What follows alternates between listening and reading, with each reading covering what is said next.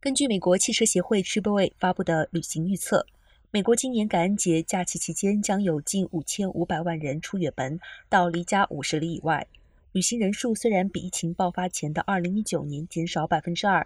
但人数比二零二一年增多了百分之一点五，为过去二十二年来的第三多，仅次于二零零五年和二零一九年的出行人数。